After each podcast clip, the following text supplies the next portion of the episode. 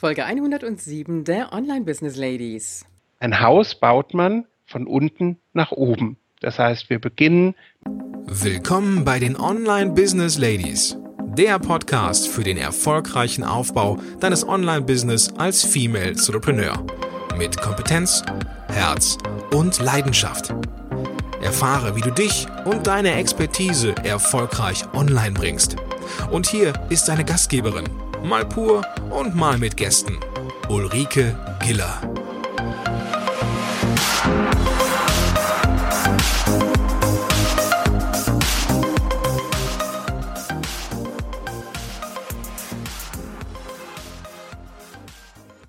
Hallo Online-Business Ladies und die Gentlemen. Auf geht's zum heutigen Interview.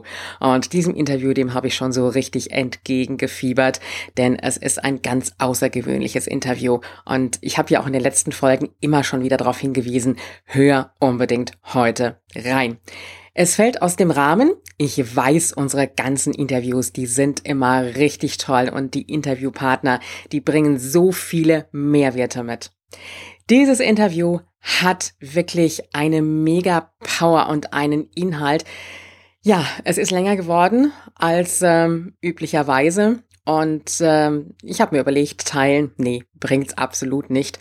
Und da steckt so viel an Inhalt und Mehrwerten drin zum Thema Marketing, dass du dir das am besten wirklich in einem Rutsch, in einer ruhigen Stunde, sage ich jetzt mal, wirklich zu Gemüte führen solltest. Mein heutiger Gast hat für sich seine ganz klare Positionierung, aber auch seine Leidenschaft gefunden. Er hat sich spezialisiert auf Marketing für Gastgeber. Und wir werden heute in diesem Interview darüber sprechen, welche Marketingstrategien du sowohl offline als auch online für dein Business anwenden kannst. Und er wird uns natürlich auch ein bisschen von seinem Business erzählen. Herzlich willkommen, Andreas Pfeiffer. Guten Tag, liebe Ulrike, guten Tag, liebe Zuhörerinnen. Ich freue mich sehr, dass ich zu diesem Podcast-Interview eingeladen worden bin von dir, liebe Ulrike und freue mich auf ein spannendes Interview. Ja, Andreas, ich freue mich, dass du da bist. So über Facebook kennen wir uns ja schon so ein bisschen. Wir begegnen uns ja öfters und äh, irgendwann habe ich gedacht, den Andreas, den muss ich doch mal ins Interview bekommen, weil du einfach so ein spannendes Thema hast. Mhm. Aber ehe wir zu deinem Thema kommen, Andreas, wie darf ich mir das Leben des privaten Andreas Pfeiffer vorstellen? Du lebst ja in Wiesbaden. Verbrat uns mal so ein bisschen was von dir. Das stimmt. Ich lebe in Wiesbaden mittlerweile schon seit äh, 17,5 Jahren oder ich kann eigentlich sogar sagen, ich lebe wieder in Wiesbaden, weil während der Studienzeit, als ich in Mainz Publizistik studiert habe, habe ich auch schon mal in Wiesbaden gewohnt, in der schönen Andreasstraße Nummer eins. Die Adresse hätte ich mir damals sichern sollen, habe ich aber nicht gemacht. Und äh, ja, jetzt habe ich äh, sowohl ähm, die Wohnung als auch das Büro hier in Wiesbaden. Ursprünglich komme ich aus Bad Homburg. Ich bin ähm, ja knapp 53 Jahre alt. Ich habe am 18. Januar Geburtstag, deshalb ah. ähm, sind wir also kurz vor meinem Geburtstag jetzt mit der Aufnahme. Und äh, ja, ich habe meine, meine Kindheit in Bad Homburg verbracht und bin ähm, dann über diverse Wege zum Thema Marketing ähm, gekommen. Privat ähm, war ich schon immer ein ja, ein Fürsprecher und ein Botschafter für bestimmte ähm, Inhalte. Deswegen lag es für alle anderen total nah, dass ich im Marketing gelandet bin. Für mich war das gar nicht so klar früher, aber ich war schon als ähm, Klassensprecher, Stufensprecher, Schulsprecher immer aktiv. Ich habe immer gern geredet, ich habe sehr viel Theater gespielt früher, war im Chor aktiv. Also ähm, mir liegt so dieses Thema Dinge von mir zu geben und auch gerne mich auf eine Bühne zu stellen. Und das habe ich früher ähm, total gerne gemacht. Und irgendwann habe ich dann auch mit dem Zaubern angefangen und habe ja mir ein paar Zaubertricks beigebracht, die ich dann tatsächlich später im Marketing auch immer mal ausgraben konnte und ganz effektvoll einsetzen konnte. Wow, das klingt jetzt spannend. Damit hast du ja wirklich deine Leidenschaft gefunden. Und was ich jetzt schon fast ganz außergewöhnlich finde, weil ich habe ja so in der letzten Zeit jetzt sehr, sehr viele Interviews gemacht, natürlich schwerpunktmäßig mit Frauen, die etwas gelernt haben, studiert haben und dann später in eine ganz, ganz andere Richtung gegangen sind. Hm. Und du hast ja wirklich Marketing von der Pike auf gelernt und bist wirklich dabei geblieben. Das heißt, deine ganze Leidenschaft von Anfang an war schon immer Marketing. Du nennst dich jetzt die Heldenhelfer. Wie kam denn dieser Name überhaupt zustande? Das ist, ähm, ja, da gibt es tatsächlich eine kleine Geschichte dazu. Bevor ich die Heldenhelfer gegründet habe mit meiner Partnerin Katharina Grau, das war im Jahr 2010, Anfang 2010, also sieben Jahre jetzt her, ähm, hatte ich 17 Jahre lang eine Werbeagentur in Bad Homburg. Die gibt es auch heute noch. Und in dieser Werbeagentur haben wir zu Hochzeiten mit 30 Mitarbeitern gearbeitet und haben klassische Agenturdienstleistungen angeboten, unter anderem auch Eventmarketing. Und während eines Events passiert natürlich unglaublich viel, sowohl auf Agenturseite als auch auf Kundenseite, weil so ein Event ist eine sehr emotionale, dichte Angelegenheit. Und danach sind in der Regel, wenn es gut gelaufen ist, alle glücklich und man hängt so ein bisschen erschossen in den Seilen.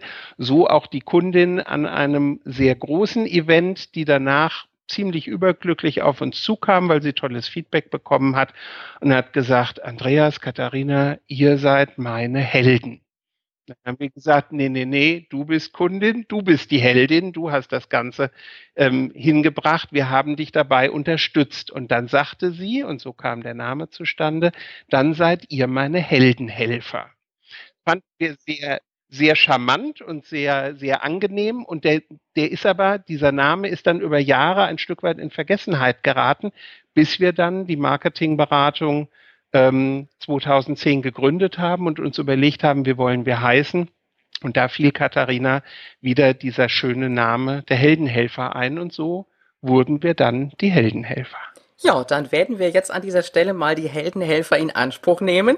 Andreas, du hast ja eben schon uns oder mir im Vorgespräch von einer Pyramide erzählt ähm, in Bezug auf das Marketing. Und das ist ja ganz interessant auch für unsere Hörerinnen, wie sie, wenn sie offline ähm, in einem Business bereits tätig sind und natürlich auch online gehen wollen, wie sie ihr Marketing sowohl offline als auch online betreiben können. Und da würde ich sagen, sprechen wir einfach mal über diese Pyramide. Erklär uns einfach mal so ein bisschen der Aufbau, die einzelnen Schritte, wie das Ganze so aussieht. Das tue ich sehr gerne.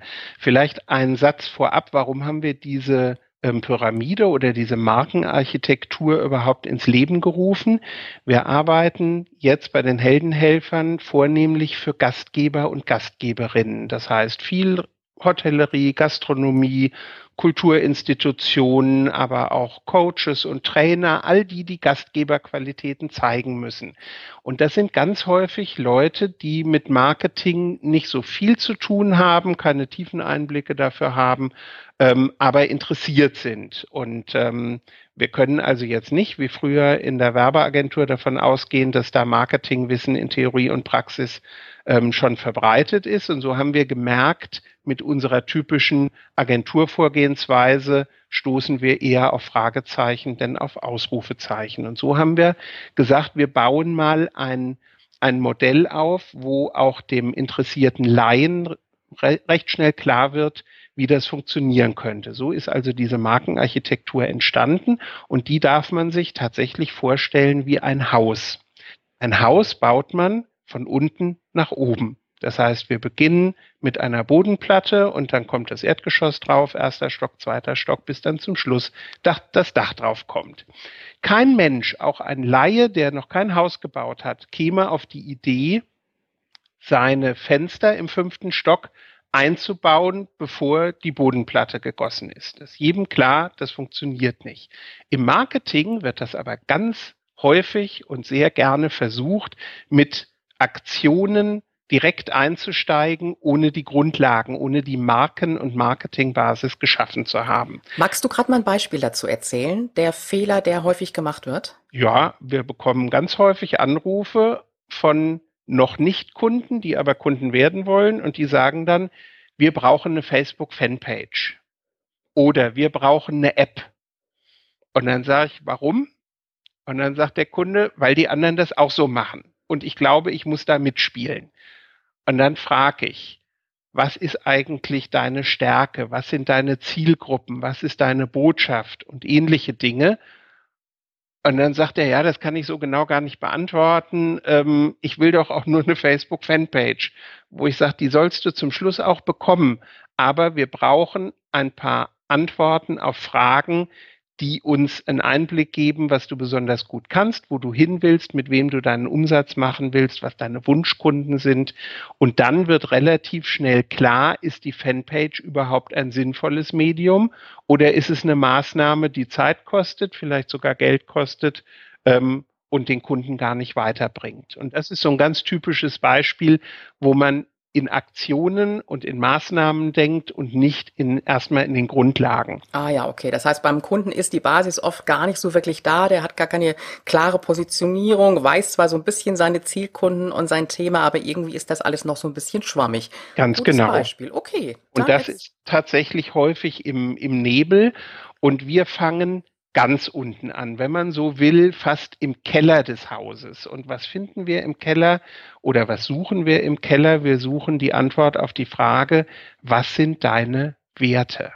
Mhm. Was sind deine Werte, die dich morgens antreiben, aus dem Bett aufzustehen und dein Tagewerk zu beginnen? Werte sind unsere Motivatoren für unsere Handlungen. Und in diesem Wort Motivation oder Motivator steckt das Wort Motiv drin. Das heißt, das sind die Motive für unser Handeln. Und diesen Werten sind wir uns üblicherweise nicht bewusst. Wenn ich dich jetzt frage, Ulrike, sag mir doch mal gerade in der richtigen Reihenfolge deine fünf wichtigsten Werte, für dich persönlich und für dein Business, dann wirst du sagen, Andreas, das ist nett gemeint, aber so aus dem Ärmel schütteln kann ich das nicht. Das geht uns allen so.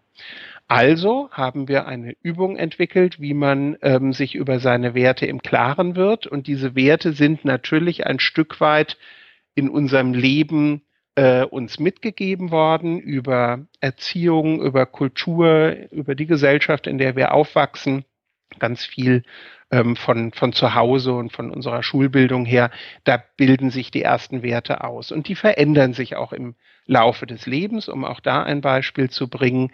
Ähm, als junger Mensch ist der Wert Freiheit sicherlich höher einzuordnen als vielleicht als 40, 45-jähriger Familienvater oder Mutter, wo man sagt, ich habe jetzt Verantwortung für andere Menschen übernommen, nicht nur für mich selber. Jetzt ist das Thema Sicherheit ein wichtigerer Wert und Freiheit ähm, ist vielleicht ein bisschen mehr in den Hintergrund mhm, ähm, gerückt. Ja.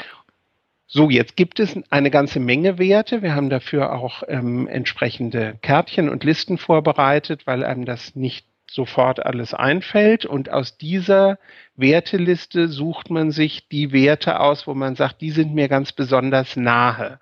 Das klingt am Anfang einfach und plötzlich sehen die Leute, oh, ich habe schon 20 Werte auf meiner Liste und der Pfeiffer hat doch gesagt, ich soll zum Schluss nur fünf persönliche und fünf Business-Werte da stehen haben. Und dann kommt noch die Steigerung der Übung, die dann heißt, und diese fünf Werte für deine Person und für dein Business bringst du jetzt bitte auch noch in eine Reihenfolge, indem du sie von eins bis fünf durchnummerierst. Was ist der wichtigste Wert und was ist dann der zweite, dritte, vierte, fünfte Wert? Auf dieser Basis fangen wir unsere Marketingarbeit an großer Vorteil, Werte müssen nicht bewertet werden. Du hast Werte, ich habe Werte, Werte, unsere Zuhörerinnen haben Werte, die müssen wir nicht begründen und die werden auch von außen nicht bewertet. Das ist ein, ähm, ein absolutes No-Go, dann da zu interpretieren und anzufangen, ähm, drin rumzuschnüffeln. Das geht einen Außenstehenden dann weiter nichts an. Werte sind im Übrigen immer positiv. Insofern muss man sich auch für keinen äh, Wert schämen, sondern ähm, wir haben es dort mit einer absoluten Positivliste zu tun. Mhm. Also kann ich an der Stelle schon so ein bisschen sagen, die Werte, die mir so spontan einfallen, das sind im Grunde genommen die Werte, die auch auf mich zutreffen. Wenn ich schon anfange zu überlegen, ähm, dann ist es vielleicht auch gar nicht mehr so ganz authentisch. Das stimmt, weil wir neigen dann natürlich dazu, speziell wenn wir die Werte danach nennen müssen, ähm, auch ein bisschen zu gucken, was sind denn Werte, die vermutlich bei meinem Berater gegenüber ähm, vielleicht gut ankommen oder die ein schönes Image von mir abgeben. Ähm, du liegst vollkommen richtig. Die Dinge, die dir schnell einfallen, wo du sagst, da habe ich schon immer ein Draht hin. Für mich ist Familie immer ganz wichtig gewesen. Für mich ist ähm, Freiheit, ist Sicherheit, ähm, ist ähm, Glück, ist Selbstbestimmtheit, ist Effektivität, was auch immer.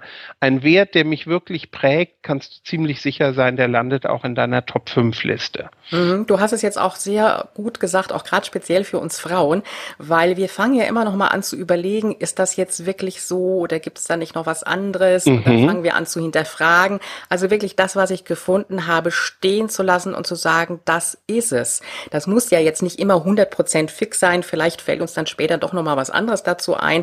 Aber weg von diesem ständigen Hin und Her und Hinterfragen, sondern wirklich dabei bleiben. Ganz, ganz genau. Mhm. Und ähm, das ist tatsächlich ein Phänomen, was wir bei Frauen häufiger als bei Männern ähm, erleben, dass dieses Hinterfragen, auch dieses kritische Zweifeln dann relativ schnell kommt. Ähm, ich glaube zwar, dass das bei uns Männern auch kommt, aber wir sagen es nicht wir sagen, wir haben da fünf Werte genannt und zu denen stehen wir und selbst wenn uns jetzt ein sechster Wert eingefallen ist, der noch viel wichtiger wäre, das gebe ich jetzt nicht zu. Frauen geben das eher zu, aber kommen dann auch ein bisschen ins Nachdenken, wo ich als Berater dann möglicherweise auch sage, lass uns das jetzt mal ähm, als äh, Zeitpunkt heute so stehen. Es ist überhaupt nicht schlimm, wenn du in einem halben Jahr sagst, oh, jetzt ist ein anderer Wert wichtiger geworden. Ähm, vertraut eurem Bauchgefühl. Das ist einfach so ein Appell, den ich gerne ähm, nach draußen gebe. Versucht die Sache nicht zu verkopft anzugehen, sondern hört auf euren Bauch oder hört auf euer Herz. Ähm, das ist im betriebswirtschaftlich geleiteten Marketing häufig ein guter Rat, nicht alles rational zu begründen, sondern emotional einfach mal in sich hineinzuhören. Da kommen häufig die besten Antworten und ich arbeite selber auch so. Mhm, das heißt, da dürfen wir uns abends so auch mal was von euch Männern abschauen. Machen wir doch gerne.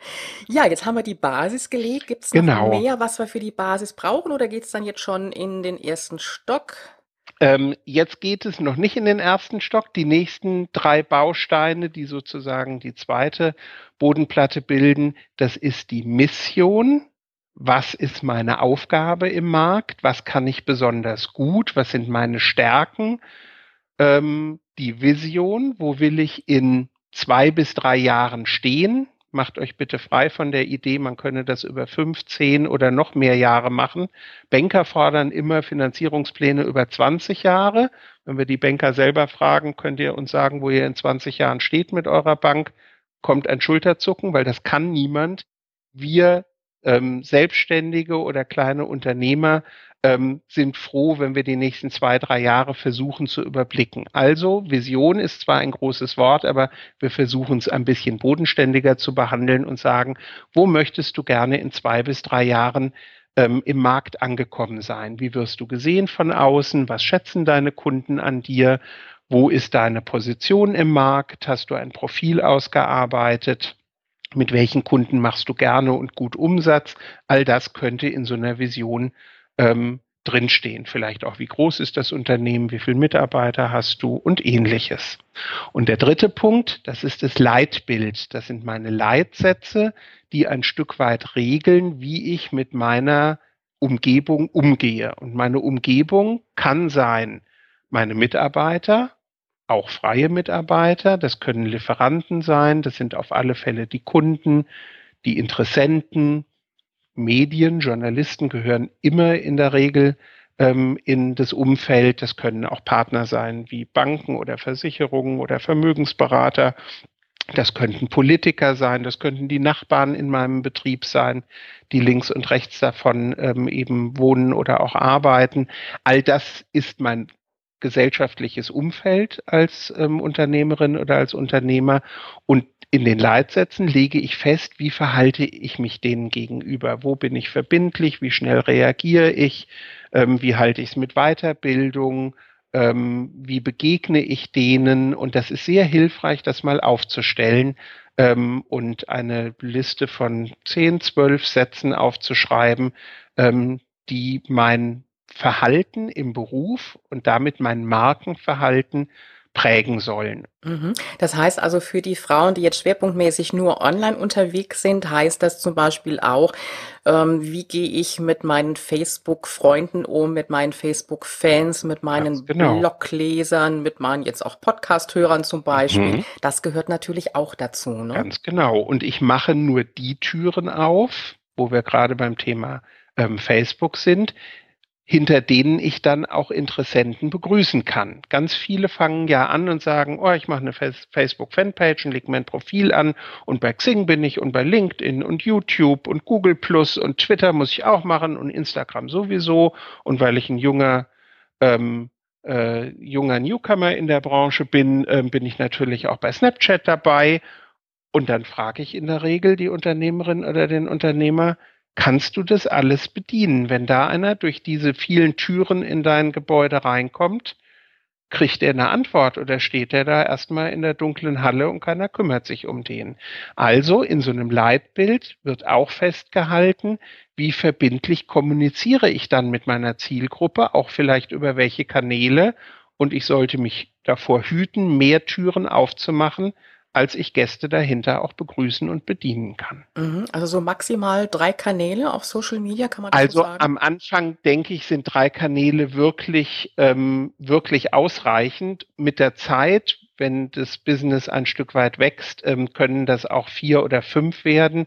Aber dann ist bei den meisten Selbstständigen oder Kleinunternehmerinnen ähm, ganz bestimmt eine Grenze erreicht, wo man sagt, mehr brauch's im Moment nicht. Mhm. Und wahrscheinlich auch die Kanäle, wo sich wirklich mal die Zielgruppe dann auch befindet. Ganz genau. Und mhm. damit kommen wir in die in die nächste Stufe. Also wir haben jetzt die Werte, Mission, Vision, Leitbild besprochen.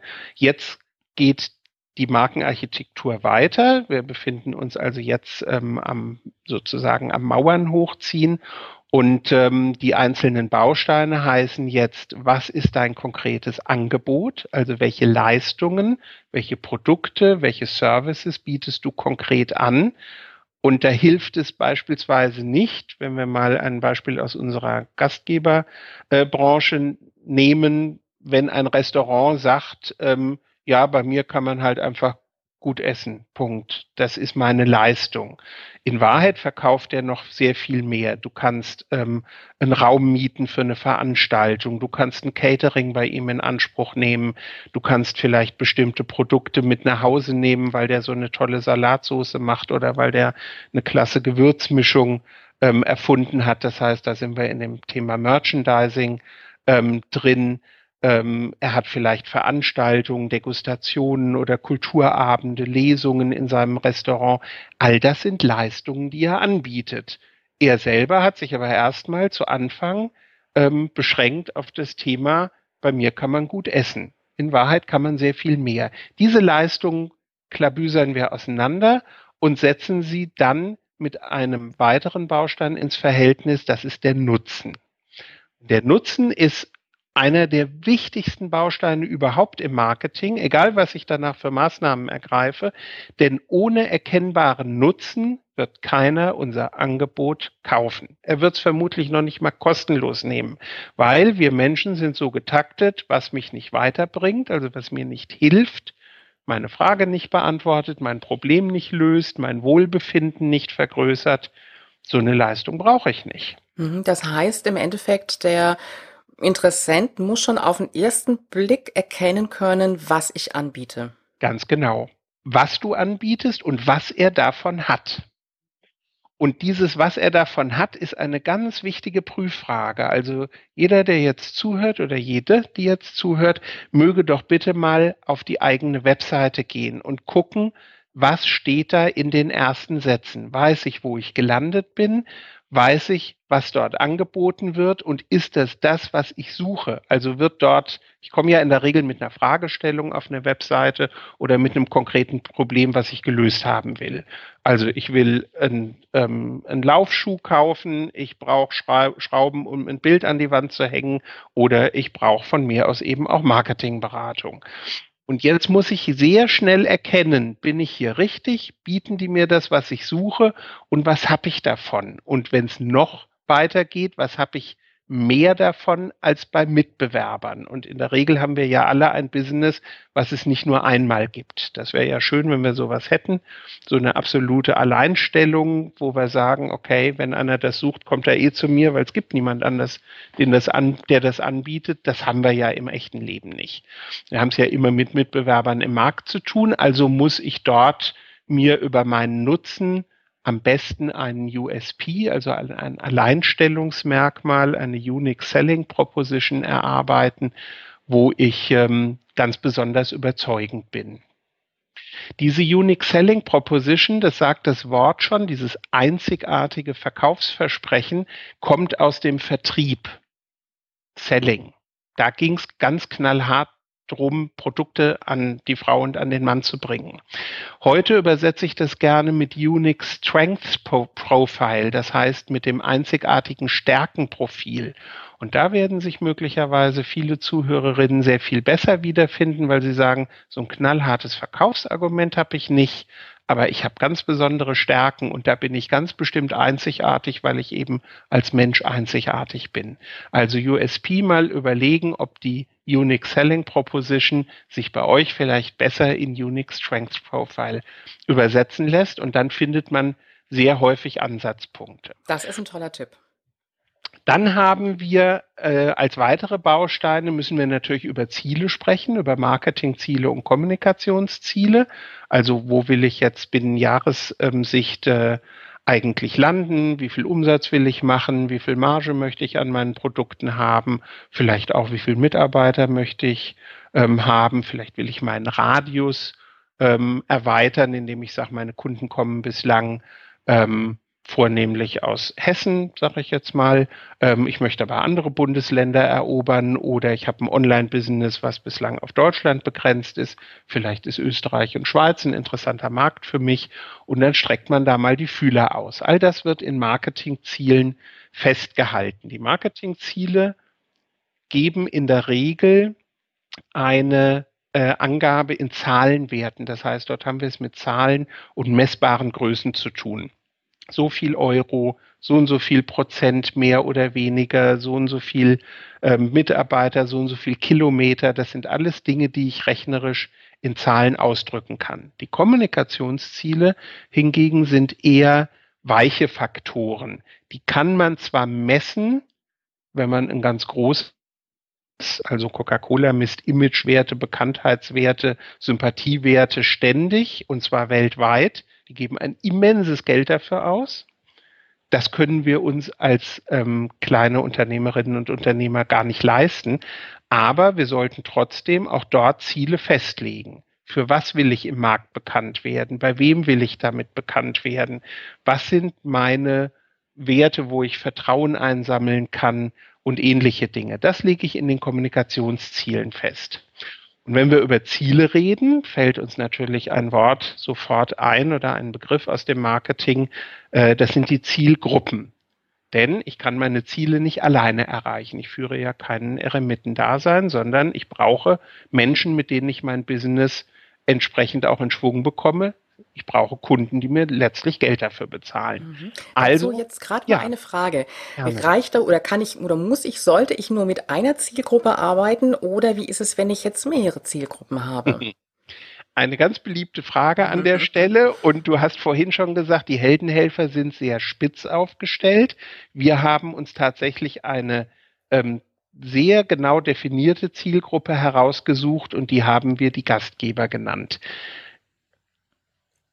es ist sicherlich am Anfang sinnvoll, sich auf seine Kernzielgruppe oder Hauptzielgruppe zu konzentrieren, einfach weil ich meine Maßnahmen dann auch darauf konzentrieren kann. Habe ich mehrere Zielgruppen, muss ich möglicherweise verschiedene Kampagnen fahren, verschiedene Portale bedienen, verschiedene Motive entwickeln.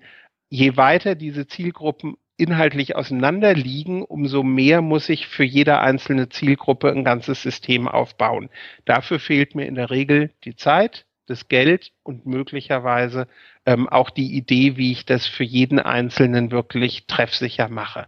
Also Empfehlung am Anfang, konzentriert euch auf eine Zielgruppe oder auf ein Nischenthema und aus der Nische heraus kann man dann wachsen. Es spricht gar nichts dagegen, das dann später zu verbreitern, aber am Anfang suche ich mir einen Kandidaten oder eine Kandidatin aus, von der ich behaupte, das ist meine Wunschkundin oder mein Wunschkunde. Das sind klare Worte. Okay, danke. Diese Wunschkunden kann ich auch beschreiben. Und zwar gibt es dort das Persona-Profil oder auch bei den Vertrieblern Buyer-Persona, also Käufer-Persona ähm, genannt. Diese Personas sind Steckbriefe von idealtypischen Kunden.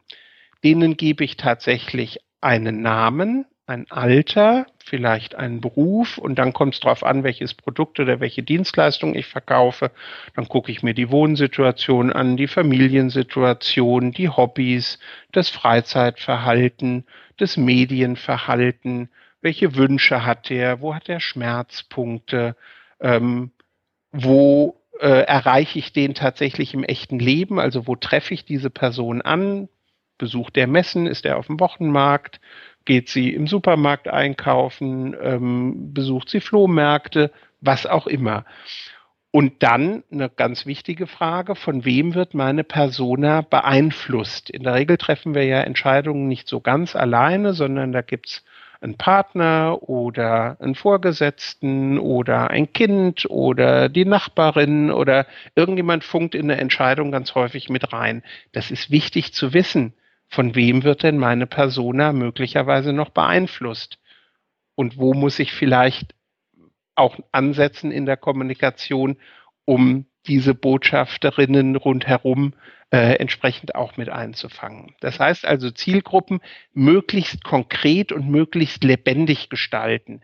Zielgruppe zu sagen, ich, äh, meine Zielgruppe sind die Finanzdienstleister, das ist, das ist eine Nullnummer, da steckt gar nichts dahinter, sondern welche Finanzdienstleister sind das? Kleine, große, wo sitzen die, wie arbeiten die, wie ticken die, ähm, sind das vielleicht speziell Frauen, ähm, sind das vielleicht Frauen, die wiederum Frauen in der Finanzdienstleistung beraten? Und plötzlich merke ich aus dieser sehr allgemeinen Zielgruppe, wird plötzlich eine Persona, also ein, eine Wunschkundin oder ein Wunschkunde, wo ich sage, für die kann ich jetzt auch anfangen, Maßnahmen aufzusetzen. Mhm, also den sogenannten Kundenavatar erstellen, wie man ja meistens mhm. so landläufig sagt. Genau. Ich sagen aber auch, ich tue mich sehr schwer damit.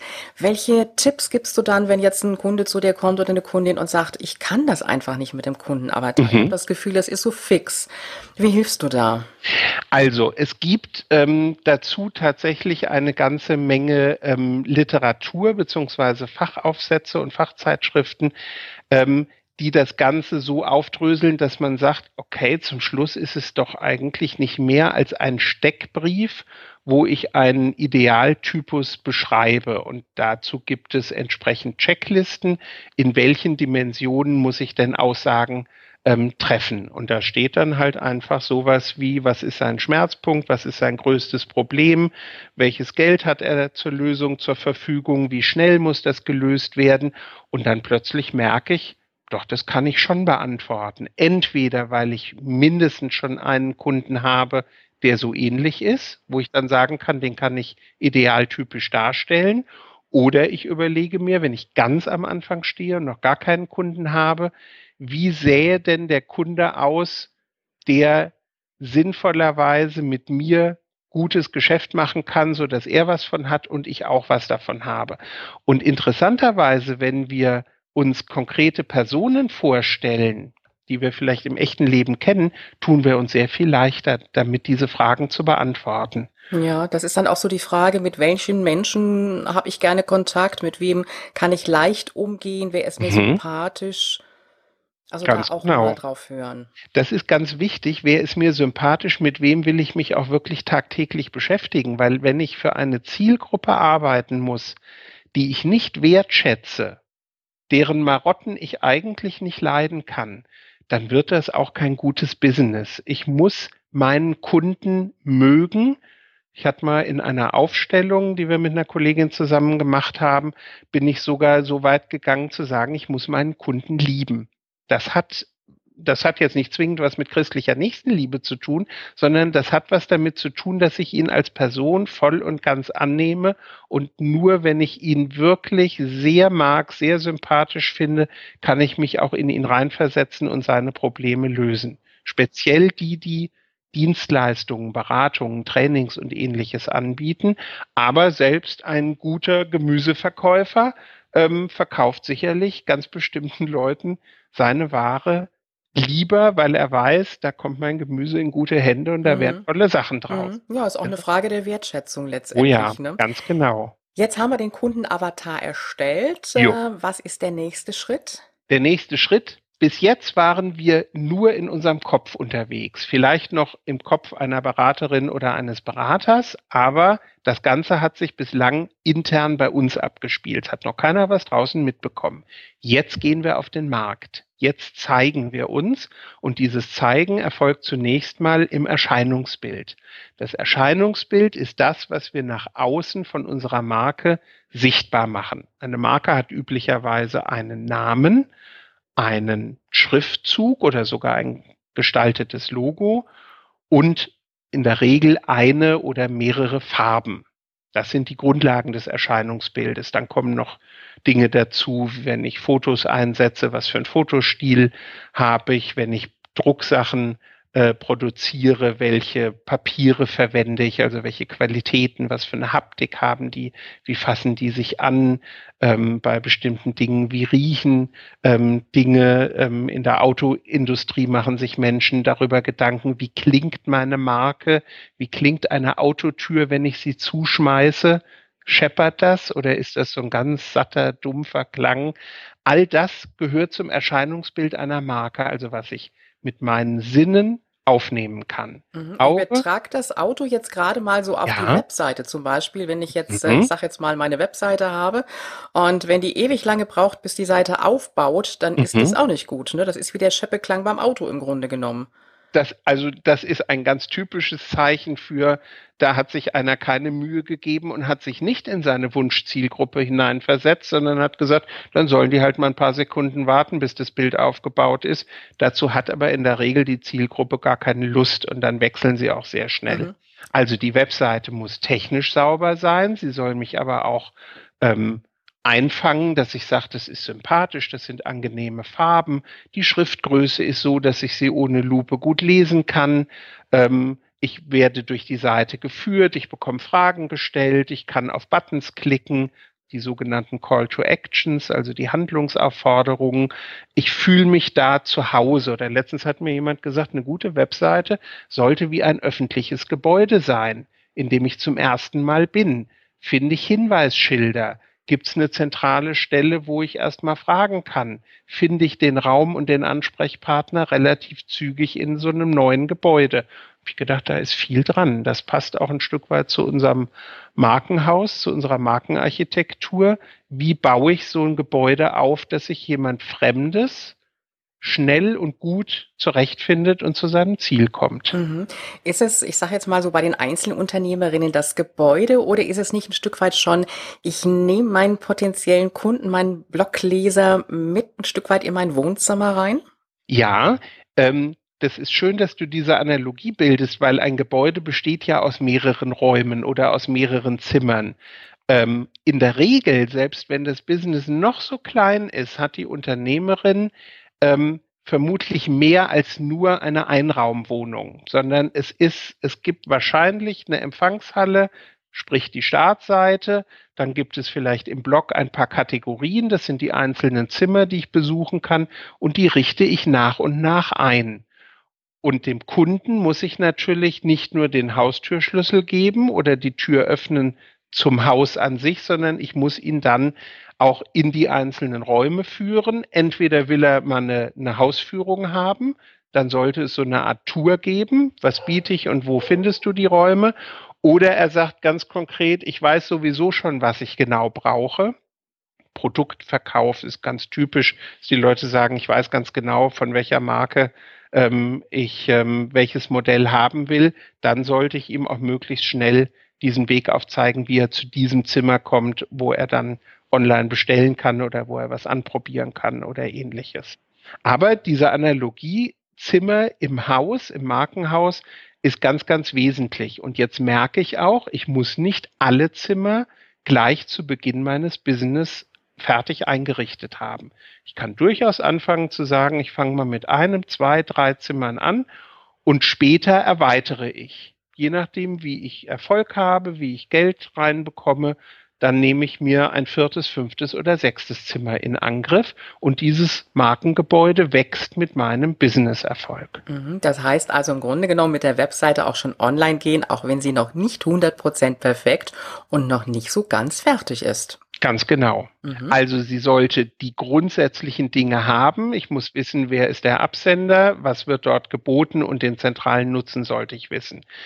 Ich sollte die rechtlichen Bestandteile drin haben. Ich brauche ein Impressum, ich brauche eine ähm, Datenschutzerklärung. Das sind einfach Dinge, ohne die darf ich nicht starten. Die Seite muss natürlich eine Domain haben, sonst finde ich sie nicht im Netz. Vielleicht sollte ich mir auch so ein bisschen über Suchmaschinenoptimierung mal Gedanken ähm, machen, aber dann loslegen. Nicht warten, bis der letzte Raum auch noch perfekt strahlt, sondern einfach anfangen sagen, ich habe eine Empfangshalle und in einen oder zwei Räume kann ich meinen Besucher jetzt schon reinführen und dann starte ich damit. Ist vielleicht ein kleines Menü, was ich am Anfang anbiete, aber dieses Menü, diese Menüführung kann ja wachsen es ist wichtig, auf die Straße zu kommen. Also wir haben auch Kunden, speziell bei Existenzgründerinnen und Existenzgründern, die ähm, ein halbes Jahr oder ein Jahr brauchen, bis sie dann sagen, jetzt, also perfekt ist es immer noch nicht, aber jetzt muss ich mal raus, wo ich sage, du hättest eigentlich nach zwei Monaten schon rausgekonnt.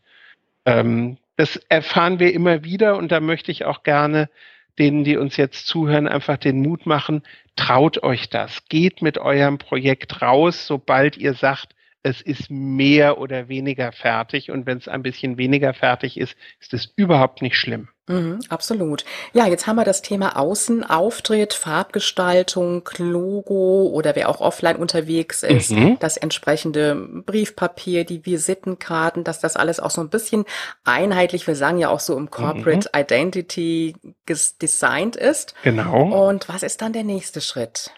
Der nächste Schritt ist, jetzt muss ich mir Gedanken machen, ähm, in, über welche Kommunikationskanäle ich meine Zielgruppen erreiche. Ich habe ja vorher in den Stockwerken drunter festgelegt, welche Leistungen mit welchem Nutzen biete ich welcher Zielgruppe an. Und jetzt muss ich gucken, und da helfen mir wieder die Persona-Steckbriefe, wo tummeln die sich? Kriege ich die mit klassischer Werbung, zum Beispiel einem Prospekt oder einem Flyer oder einer Anzeige? Pressearbeit, lesen die Tageszeitung oder sind das Leute, die eher Blogs lesen, dann muss ich gucken, dass ich meine Public Relations vielleicht ein bisschen stärker auf die Blogger ausrichte zu meinem Thema. Gibt es Möglichkeiten, wie ich mich über Events darstellen kann? Also kann ich einen Messestand ähm, einrichten? Kann ich einen Netzwerkabend organisieren? Kann ich vielleicht ein Online-Event äh, kreieren? Events, die dazu dienen, meine Marke ta tatsächlich zu erleben. Jetzt muss ich gerade nochmal nachfragen an der Stelle. Wenn ich jetzt rein online unterwegs bin, mhm. empfiehlst du auch zu sagen, zusätzlich die Offline-Strategie zu nutzen? Ähm, ja, ich empfehle es aus einem ganz bestimmten Grund. Ganz viele Online-Seiten werden über Offline-Medien gefunden. Ich kann mich natürlich immer darauf verlassen, dass die große Suchmaschine mit G am Anfang es irgendwie richten wird. Aber gerade als junges Business und als Jungunternehmerin bin ich in der Regel von den Suchmaschinen noch nicht so gehypt worden, dass ich auf Seite 1 lande. Über meine Visitenkarte, klares Offline-Medium, über einen Flyer, über eine ähm, Veranstaltung, über eine Publikation, über einen Artikel im IHK-Magazin oder wo auch immer, schaffe ich es, über diese Offline-Medien auf meine Webseite aufmerksam zu machen oder meinen Blog oder meinen Shop, je nachdem, was ich anbiete, und wandle diese Offline-Kontakte zu Online-Interessenten und wenn es gut läuft, auch zu Online-Kunden um. Mhm. Das heißt, es sind ja meistens Webseiten, die schon gut im Google-Ranking dann sind, um das G-Wort mal aufzusprechen, mhm. weiß ja jeder, was gemeint ist. Und davon profitiere ich ja. Und sei es, wenn es jetzt, ich sag mal, ein Kurs ist in der VHS, den ich mache, ein Ganz Vortrag genau. bei der Industrie- und Handelskammer oder bei irgendeinem Business-Netzwerk. Das heißt für mich aber auch ein Stück weit rausgehen, so meine eigene Komfortzone verlassen und nicht nur hinterm PC zu sitzen. Ne? Richtig. Also offline und online sollten immer eine gute Kombination sein. Und die Idee Online-Business mache ich auch nur online, ist tatsächlich falsch. Auch ein Online-Business braucht Offline-Unterstützung.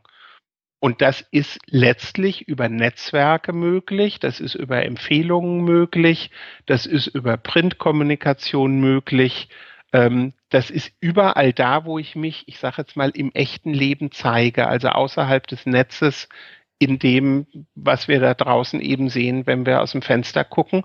Und wir sollten eben nicht nur über unseren Monitor aus dem Fenster gucken, sondern wir sollten da auch rausgehen und mit Leuten sprechen und unsere echten Netzwerke aufbauen, Empfehler suchen uns zeigen. Mhm, das heißt also, gucken einfach mit dem eigenen Thema, wo kann ich mich nach außen präsentieren, was habe ich für Möglichkeiten, wo sind für Ansprechpartner, welche Ansprechpartner sind da, welche Zielgruppe, wo kann ich mich äh, präsentieren nach außen hin. Ganz genau. Und dazu ist es wichtig, dass ich draußen gesehen werde, weil eine Wirksamkeit meiner Maßnahmen setzt immer eine Sichtbarkeit voraus.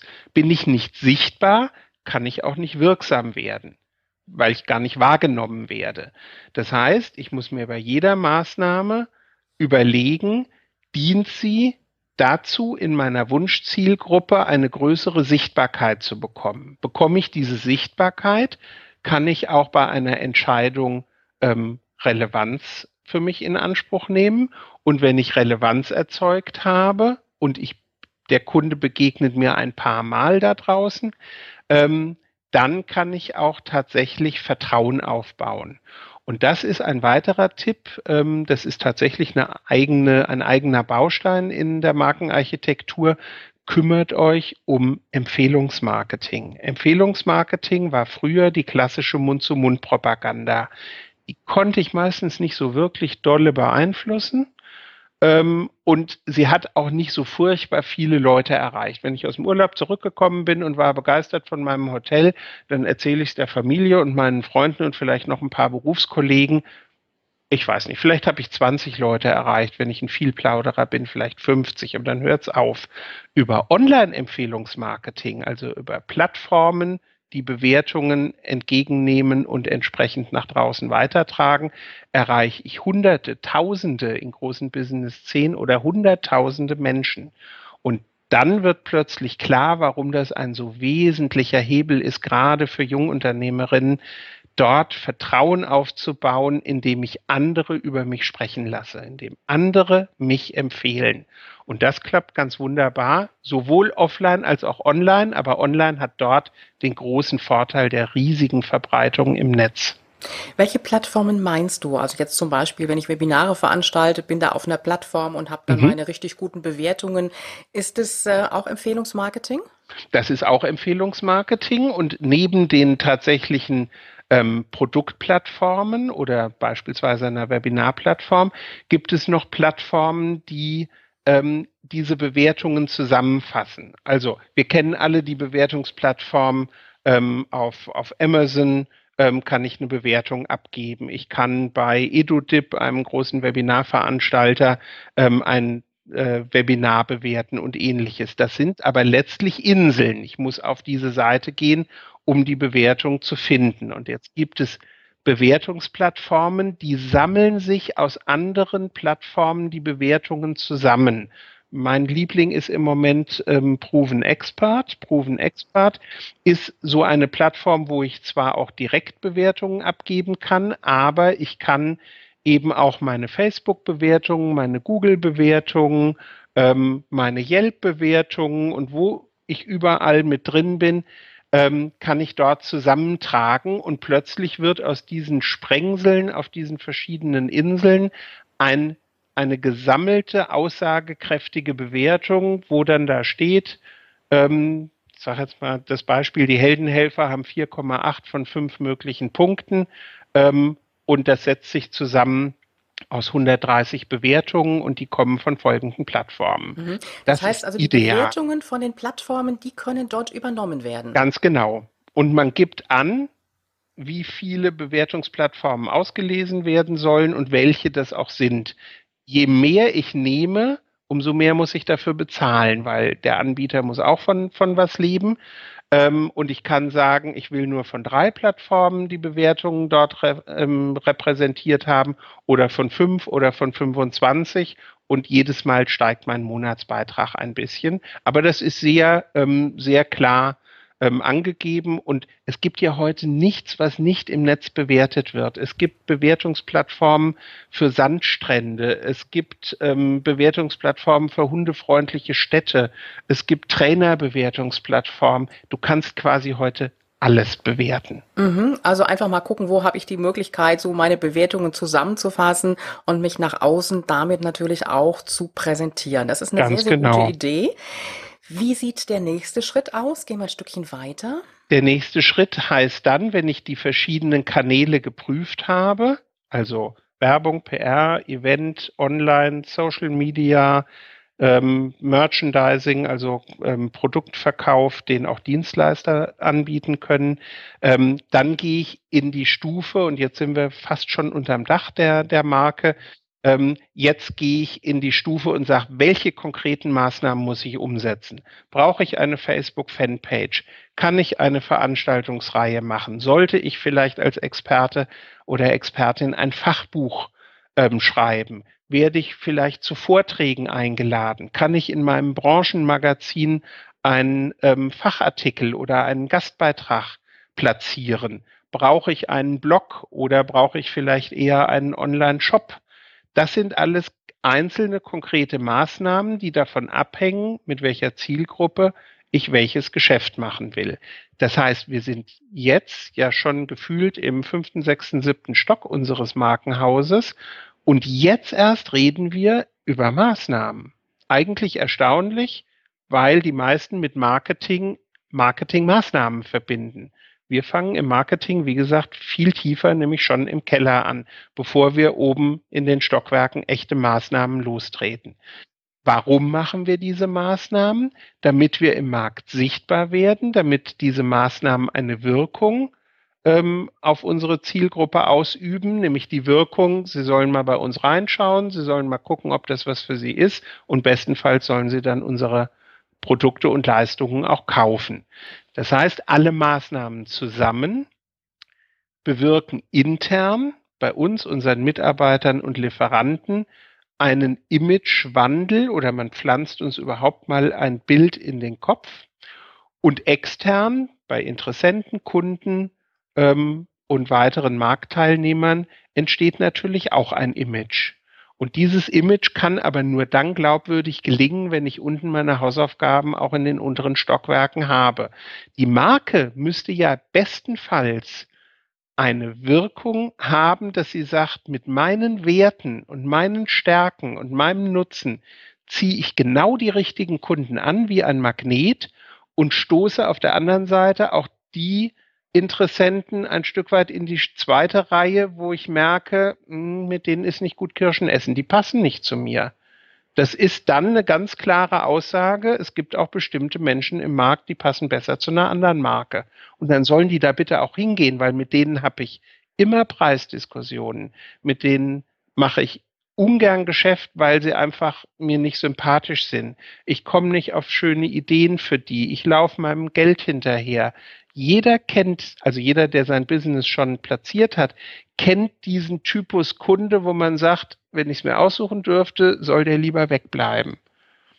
Mhm. Das heißt ja auch im Endeffekt, wir ziehen die Kunden an, mit denen wir im Grunde genommen auch gern zusammenarbeiten wollen. Ganz das heißt genau. schon, ich sage jetzt mal, wenn zwei, drei im selben Thema unterwegs sind, jeder von denen zieht ja wieder ganz andere Kunden an. Das heißt, dieser Wettbewerb ist ja im Grunde genommen gar nicht mal so da, weil jede Persönlichkeit ja auch ganz, ganz anders ist. Richtig. Und jetzt bin ich nochmal so gedanklich, wir sind ja jetzt ganz oben sozusagen mhm. unterm Dach, kann man ja genau. sagen. Ist das so der Bereich, wo ich überhaupt erst anfange, meine Produkte zu kreieren? Also meine Online-Kurse zum Beispiel oder wenn ich ein E-Book schreiben will, wo ich wirklich anfange, erstmal das Produkt zu erstellen und, und Business zu machen?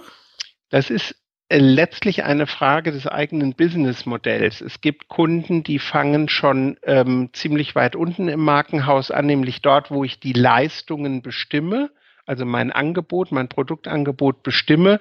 Ähm, dort gibt es auch Kunden, die sagen, das habe ich dann auch schon fix und fertig. Da habe ich eine Rezeptur, da habe ich meine Inhalte für meinen Online-Kurs, da habe ich mein E-Book schon geschrieben.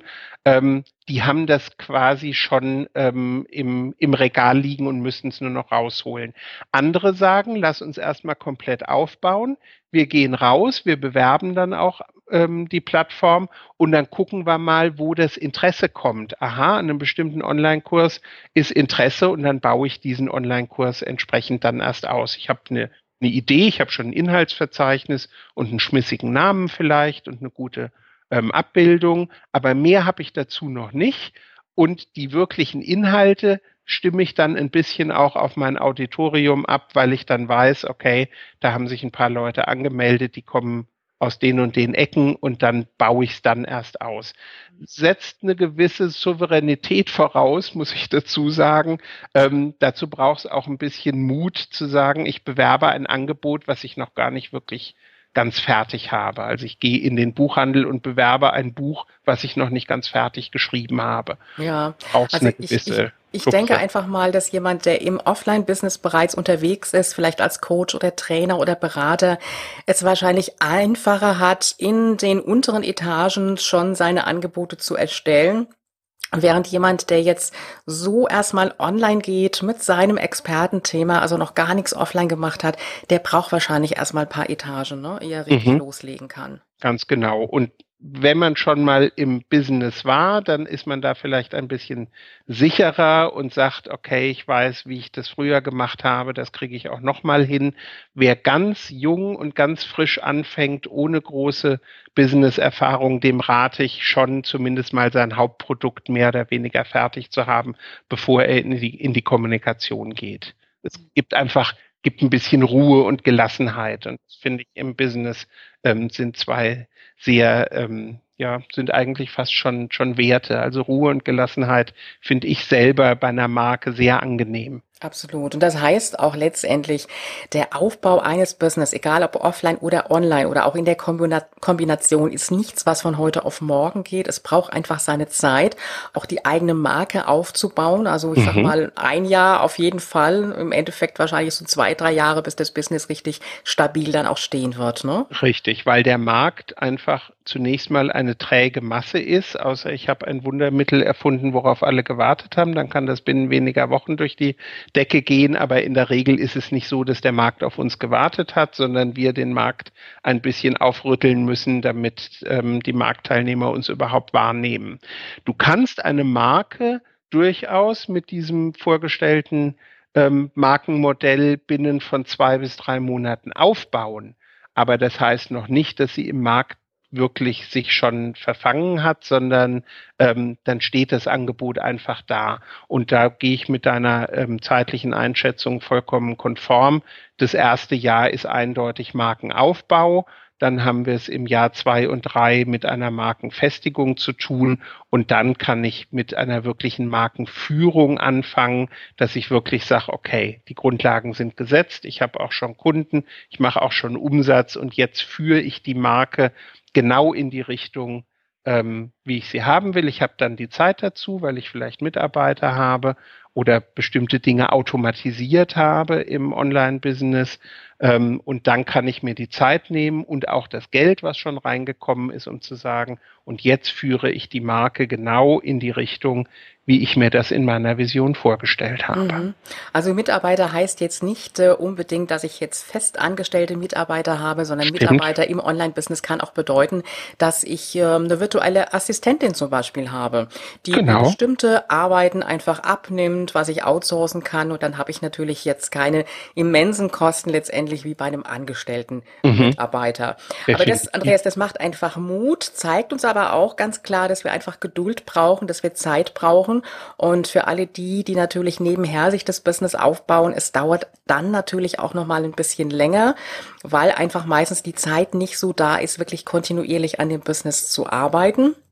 Und heißt auf der anderen Seite aber auch nicht einfach den Job hinschmeißen, sondern vielleicht Stunden reduzieren und so langsam das Business nach und nach aufbauen, weil bis die ersten wirklich fixen und stabilen Einnahmen kommen, es braucht einfach seine Zeit. Es geht nicht von heute auf morgen. Ganz genau. Aber man hat dann ein System, einen Plan, der auch wirklich funktioniert. Man hat ein Entscheidungsraster, was hilft meiner Marke, was stützt meine Marke und was ist möglicherweise ähm, äh, vergebene Liebesmüh, weil es einfach nicht zu meiner Marke passt. Also ich kann bestimmte Angebote, die automatisch auf einen zukommen, dann auch ausschlagen im Marketing und sagen, das brauche ich nicht, das hilft mir nicht weiter, davon lebt meine Marke nicht. Ich habe also einen, einen zeitlichen Plan, ich habe eine Reihenfolge, ich habe ein Entscheidungsraster und, und das ist möglicherweise der hauptausschlaggebende Grund, sich Gedanken um seine Marke zu machen, ich habe eine hohe Treffsicherheit in allem, was ich danach an Maßnahmen umsetze,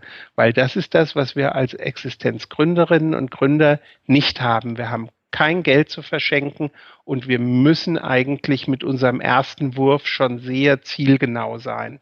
Ich habe das Geld und die Zeit nicht viel auszuprobieren und Niederschläge ähm, oder Rückschläge zu erleiden, sondern ich muss ähm, sehr schnell, sehr treffsicher werden. Und dazu dient dieses Markenmodell, damit wir dort kein Geld verbrennen, keine Zeit vertun und genau mit den richtigen Leuten unser Business aufbauen. Mhm. Das heißt, dieses Markenmodell ist im Grunde genommen wie ein Businessplan, aber im Grunde genommen einfach realistischer als der typische Bank-Businessplan. Ja, Ist unser Haus jetzt komplett oder fehlt noch was, Andreas? Jetzt fehlt noch das Dach obendrauf, aber das Dach, das haben wir jetzt schon so oft angesprochen, das ist die Marke an sich. Wenn wir alle Bausteine gut miteinander verzahnt haben, gut miteinander verfugt haben, die richtigen Türen und Fenster eingebaut haben, eine schöne Außenfassade mit einer schönen Farbe haben, das Ganze sehr einladend ist, dann braucht es eigentlich nur noch das Dach, um das Ganze zusammenzuhalten und äh, dass ich meine Business-Schäfchen ins Trockene bringen kann. Und das ist die Marke an, an sich. Mhm. Und die Marke kann ja auch durchaus eine Person sein. Oh ja, es gibt bei der Marke, es gibt bei der Marke drei große Unterscheidungen. Wir haben eine ähm, Marke, die ein einzelnes Produkt oder eine einzelne Leistung äh, repräsentieren kann. Es kann aber auch eine Unternehmensmarke sein, unter deren Dach dann einzelne Produktmarken laufen. Oder es kann eine einzelne Person sein. Dann reden wir von einer Personal Brand. Und dieses Personal Branding ist sehr wichtig, wenn ich als Berater, als Trainer, als Coach ähm, oder auch in anderen Businesses ähm, einfach in meiner Person meine wirkliche wahre Stärke habe. Und dann nenne ich mein Business auch nach meinem Namen. Ja, das heißt also letztendlich für Solo-Unternehmerinnen, die online unterwegs sind, ist es mit Sicherheit fast besser, wirklich das Branding auf den Namen aufzubauen, das ganze Marketing. Hängt ein Stück weit von der Vision ab. Wenn ich sage, ich starte zwar jetzt alleine, aber in ein paar Jahren will ich eine ganze Mannschaft haben, vielleicht auch eine Partnerin im Unternehmen mit dabei haben und ähnliches, dann macht man sich vielleicht schon mal über eine ähm, andere Markenbezeichnung Gedanken. Wenn ich aber sage, nee, ich bin der Dreh- und Angelpunkt in meiner Marke und ohne meinen Kopf geht es nicht, ähm, dann ist die Unternehmerin sicherlich gut mit beraten, ihren Namen in den Firmennamen mit einzubauen. Mhm, super. Ja, jetzt haben wir das Dach drauf, jetzt müssen wir es komplett haben, ne? Jetzt haben wir das Markengebäude komplett. Wir haben alle wichtigen Dinge bedacht, auch eine Art Checkliste, dass wir nichts vergessen haben. Und jetzt geht es darum, auf der einen Seite die Maßnahmen umzusetzen, natürlich auch zu kontrollieren und weiterhin zu optimieren, dass ich zu meinem Ziel komme. Und zum anderen, und das ist der Appell dann ein halbes Jahr oder Jahr später, sich mal hinzusetzen, sich mal rauszunehmen aus seiner eigenen Firma, von außen drauf zu gucken, sich dieses Markenhaus wieder zur Hand zu nehmen und zu sagen, stimmen die einzelnen Bausteine noch? Passt das noch? Haben sich die Werte verändert? Ist meine Vision ein bisschen eine andere? Haben sich meine Wunschkunden vielleicht plötzlich in eine andere Richtung bewegt? Und dann kann ich einzelne Bausteine verändern, ausbauen, erweitern. Dann fange ich vielleicht an, eine Garage links und rechts zu bauen. Und plötzlich merkt man aus meinem Markenhäuschen wird dann ein Markenhaus und dann ein Markengebäude und dann irgendwann vielleicht ein kleines Schloss oder ein Palast. Okay, Andreas, ich würde sagen, für die Garagen, Gartenplanung und vielleicht auch das Schloss kommst du einfach nochmal wieder. Sehr gerne. Dann gehen wir in die nächsten Schritte. Andreas, das Modell wirst du uns ja auch zur Verfügung stellen. Das heißt, das, das werde ich dann auch auf die Webseite stellen, wo dann auch das Interview auch nochmal da drauf ist und nochmal ein bisschen Angaben von dir. Andreas, ich danke dir ganz, ganz herzlich, dass du heute bei uns warst und äh, wirklich so ausführlich über das Thema Marketing mit uns gesprochen hast. Denn da herrscht ja doch immer sehr, sehr viel Unsicherheit. Wir wissen gar nicht so wirklich, wie wir eigentlich das Business aufbauen sollen und wie diese Basis aussehen soll. Und meistens wird dann so in den oberen Etagen angefangen, so wie das dann schon eben erzählt hast. Du hast das Interview und uns hier sehr, sehr bereichert. Ich danke dir ganz, ganz herzlich, Andreas, dass du da bei uns warst. Du siehst mich freudestrahlend hier sitzen und ich freue mich sehr darüber. Es hat mir riesig Spaß gemacht und ich komme gerne wieder, wenn es weitergeht mit diesem Thema. Danke, Andreas. Liebe Online-Business-Ladies, ich bin auch ganz geflasht von diesem Interview, denn äh, wir haben wirklich wertvolle Strategien mitbekommen. Und äh, wenn du das nochmal nachlesen möchtest und natürlich auch dieses Haus dir nochmal anschauen möchtest mit den einzelnen Strategieschritten und den einzelnen ja, Etagen, dann geh einfach auf www.ulrikegieler.com slash Folge 107. Jetzt wünsche ich dir an dieser Stelle ein wunderschönes Wochenende. Genieße es, lass es dir so richtig gut gehen und wir hören uns wieder am Montag für einen kurzen Input von mir. Bis dahin und du weißt ja, Online-Erfolg ist greifbar, auch für dich.